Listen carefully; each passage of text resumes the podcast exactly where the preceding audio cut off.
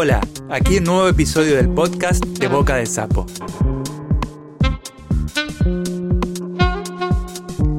Donde las y los creadores leen sus propias producciones.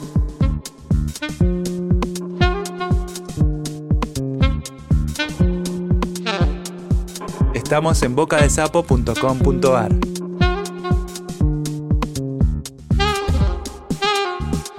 Hoy con nosotros Carlos Gamerro. Lee un fragmento de su novela La jaula de los onas.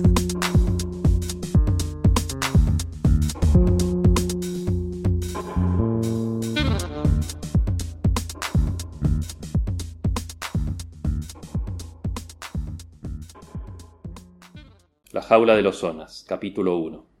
Cartas de París. París, 5 de enero de 1889. Mi querido Jorgito, lo escribo tres veces a ver si me lo termino de creer. Je suis à Paris, je suis à Paris, je suis à Paris. Desde mi ventana en el cuarto piso del Grand Hotel se divisan claramente los Champs-Élysées, el Arc de Triomphe y les Invalides, y superándolos a todos, la demente telaraña bermeja de la Tour Eiffel que aun sin haber llegado a su altura proyectada, ya campea solitaria y soberbia sobre el horizonte de París. Respiro y me lleno los pulmones con el aire más grato de la tierra. Bajo en el ascensor y ya estoy en el café de la P. Salgo al boulevard y mis pies comienzan a rezar el rosario de nombres que allá apenas nuestros labios osaban profanar. Café de Paris, Glacier Tortoni, Maison Dorée, Café Anglais, Café Riche, por fin puedo hablar en mi idioma, por fin puedo estar en mi verdadera patria, en la ciudad que es la síntesis del mundo, del mundo creado para los elegidos. No hace dos días que pisé por primera vez mi tierra natal, porque he sabido que se puede nacer parisiense en cualquier lugar del globo, y ya siento que sería incapaz de vivir si me prohibieran vivir en francés. París es como nacer de nuevo para un argentino. Pero presiento, mi querido amigo y condiscípulo, que estás leyendo estas líneas de dos en dos, preguntándote por qué no voy al grano de una vez. ¿Y las mujeres, Marcelito? ¿Es verdad todo lo que cuentan los que vuelven, o los que escriben, porque ya nunca van a volver? ¿Se comparan las parisinas de carne y hueso, o más bien de seda y nácar, con las que soñábamos desde acá? La respuesta, mon cher ami, es un rotundo oui. Ni hace falta que te diga que en el fiacre que me trajo desde la estación venía con medio cuerpo afuera para ver mejor y la lengua más afuera aún. ¿Para qué? A buen entendedor. Y a cada una que pasaba le gritaba algo o le hacía un saludo con la mano, y todas, sin excepción, me lo devolvían con risas y guiños coquetos, y algunas hasta me tiraban besitos, imaginando sin duda que se trataba de un compatriota que retornaba feliz tras un largo y penoso exilio. Modestas grisets de sonrisa sumisa que da a entender que cualquier oferta les vendría bien. Modosas midinets con el corazón ardiendo por un amor de folletín. Cocots vistosas como orquídeas con el veneno de su néctar manando de pétalos de carmín. Elegantes de mimondens que prometen renovar con variedad de escaparate los encantos de una carne nunca igual. Todas ahí al alcance de la mano y el bolsillo, tuyas con solo chasquear los dedos o silbar. Y tu único problema es que son tantas y tan apetecibles que no sabes por cuál empezar. Y esa misma noche, enfundado en un frac planchado como Dios manda por primera vez desde que dejó su tierra natal, viera lo feliz que se lo veía de volver al hogar, me fue dado aspirar el verdadero olor del perfume francés, pues debe ser auténtico el perfume y auténtica la piel y sentir clavarse en mí esos ojos bandidos sombreados de carbón, en tanto que los míos apenas podían despegarse del cuello rodeado por uno de esos sencillos lacitos negros que basta verlos para querer sacarle todo lo demás. Su nombre es lo que menos importa, porque su nombre es Legión. Bauticémosla por comodidad narrativa con el mote de Lolot. La mesa, un discreto reservado del café Riche. La comida, Ostras para empezar. Marin verte de Marseille, s'il vous plaît. Un mock tortue del verdadero. Etrevis bordelés, pollo trufado, camembert y frutas de estación. El vino Röderer del principio al fin. ¿Cómo, Marcelito? me preguntarás. ¿Acabás de llegar y ya empinaste hasta las heces? Qué feo suena, ¿no? La copa de las delicias de París.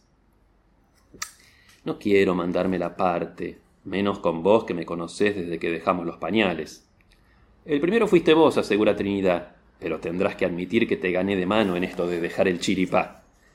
Mi grande entrée al demi-monde la debo enteramente a los buenos oficios de Pedro Manuel Salaberry, que me ha ciceroneado desde que llegué. En fin, quisiera contarte con lujo de detalles cómo siguió la noche, pero todavía tengo que escribirle a tu hermana, ya sabemos cómo se pone cuando vos recibís carta y ella no. Básteme decir, para no dejarte con la intriga, que a la mañana siguiente abrí los ojos a un coro celestial integrado por el traqueteo de los ómnibus sobre los adoquines, los gritos de los vendedores callejeros, el arrullo de las palomas, el piar de los ubicuos moineaux de París et, surtout, los suaves ronquidos de la dama del lacito negro y nada más y cerrándolos de nuevo al comprobar que todo era real, me repetí tres veces como un conjuro, Je suis à Paris, je suis à Paris, je suis à Paris. La suite au prochain numéro. Tu amigo del alma, Marcelo. Postdata. Quema esta carta apenas termines de leerla, por favor. París, 25 de mayo de 1889.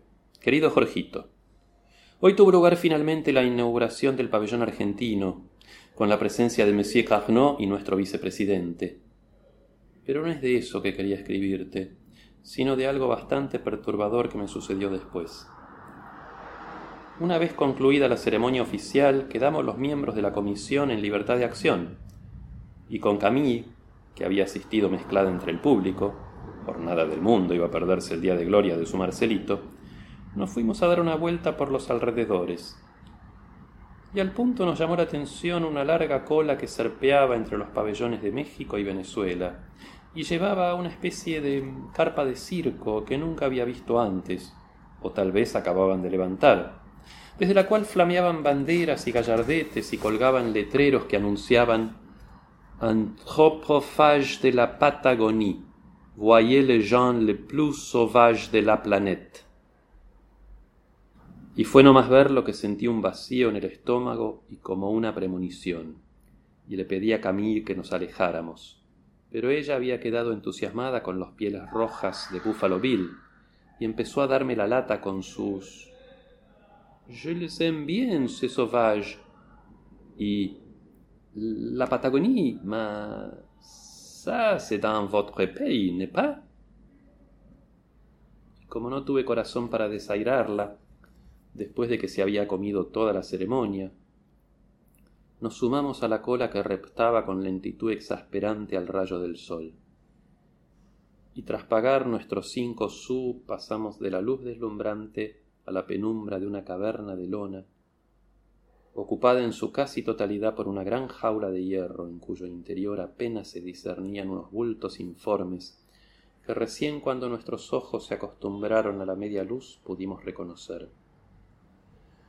Pero antes nos golpeó el olor, un olor menos de fiera que de clochard, resaltado por varios de los buenos burgueses que hacían gestos exagerados de abanicarse con las manos o pellizcarse la nariz entre risas y mon Dieu. Eventualmente llegamos frente a la jaula y pude verlos bien. Serían nueve o diez, no me acuerdo bien, y además estaban todos apelotonados como perros de campo a pesar del calor, y se cubrían con gruesas pieles, aunque una indiecita muy joven le daba de mamar a un bebé sin ningún pudor, para gran deleite de las familias bien nutridas y vestidas que venían con sus niños a regarder les sauvages, como si fueran las fieras del Jardin de Plantes. Para peor, en ese momento entró en la jaula un chino con un rebenque en una mano y un balde de metal en la otra, y comenzó a recitar en mal francés, chileno, cuando no. Ce sont des cannibales de la Patagonie, capturés à la terre du feu. Ne craignez pas, mesdames et messieurs, les barros sont très très sûrs.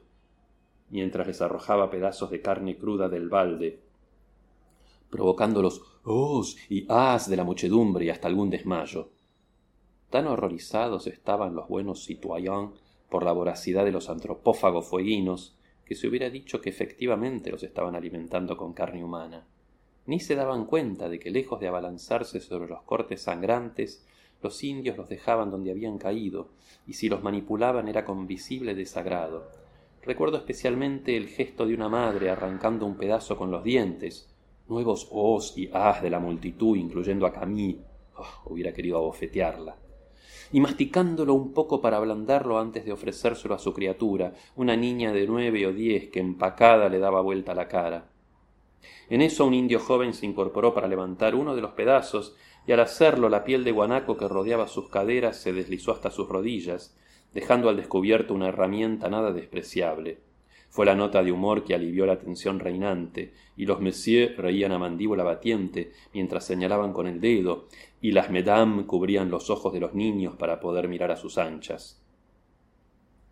Algo debe haberse traslucido en mi actitud, porque Camille empezó a preguntarme ¿Qué es que tú has? Y en ese momento la madre del bebé me miró a los ojos y tal vez tomando mi temor y mi asco por compasión, se lo desprendió y lo levantó en alto, como tratando de decirme no sé qué.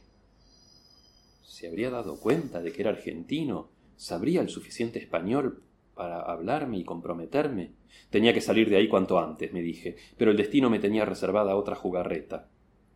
Habiendo seguramente notado la fijeza con que la miraba, un francés en traje de lino blanco y un absurdo casco de corcho como los que usan en África, que se trataba sin duda del empresario, me puso una mano confianzuda sobre el brazo y me susurró al oído con voz meliflua Voulez-vous coucher avec la petite sauvage? No sé cómo me contuve de bajarlo de una trompada. Arranqué la manga de su garra y salí presuroso de la carpa de los horrores al aire y a la luz de París.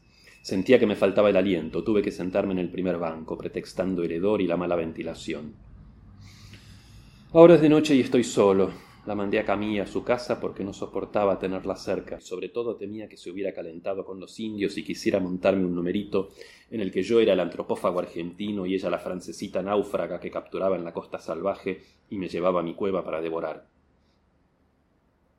Y te escribo para ver si así se me pasa esta rabia que no me deja dormir. Para esto nos deslomamos levantando el pabellón más lujoso y moderno de toda la exposición para que vengan estos franceses hijos de puta a enchufarnos al pie de la mismísima Torre Eiffel a estos clochards del mundo indígena? Verdad es que se trata de fueguinos y por ende es más probable que sean chilenos que argentinos, pero anda a explicarle esas sutilezas al público francés, para el cual Buenos Aires es la capital de Brasil. ¿Y estos indios de mierda? ¿Por qué no hacen el menor esfuerzo por mostrarse ante los ojos del mundo civilizado con un mínimo de dignidad? Decenas de pueblos coloniales se exhiben diariamente en esta exposición, los hindúes con sus impecables turbantes, los senegaleses con sus inmaculados albornoces blancos, los chinos con sus sedas tornasoladas, los javaneses con sus tocados de plumas, hasta los pieles rojas con sus chaquetas y mocasines, son todos dandis en comparación con esta piara de desarrapados. Habrán sido conquistados pero supieron conservar la dignidad y muestran al mundo con orgullo el grado de civilización, mucha o poca, que han sabido alcanzar. Han venido a París por libre consentimiento, pueden pasearse a sus anchas por las avenidas de la exposición, y aún de la ciudad. No tienen que tenerlos encerrados en una jaula para que no se escapen como fieras de África negra. Imagínatelos a estos entrando en el Café Rich. Pero ¿cómo comparar la lacónica majestad de los pieles rojas con este gargajo que la América del Sur echó sobre los adoquines de la Ciudad de la Luz? ¿Cómo nos van a tomar en serio los franceses si ni siquiera indios como la gente les podemos mostrar? Tengo que quejarte ahora. Me han empezado a dar mareos por todo el ajenjo que tomé y en lugar de calmarme solo ha logrado irritarme más. Así que voy a escribirle algo a tu hermana, no sé qué, para salir del paso y acabarme la botella a ver si me puedo dormir. La suite, no sé cuándo será, como siempre, au prochain numéro. Tu amigo del alma Marcelo. Podata, quema esta carta y después me a las cenizas.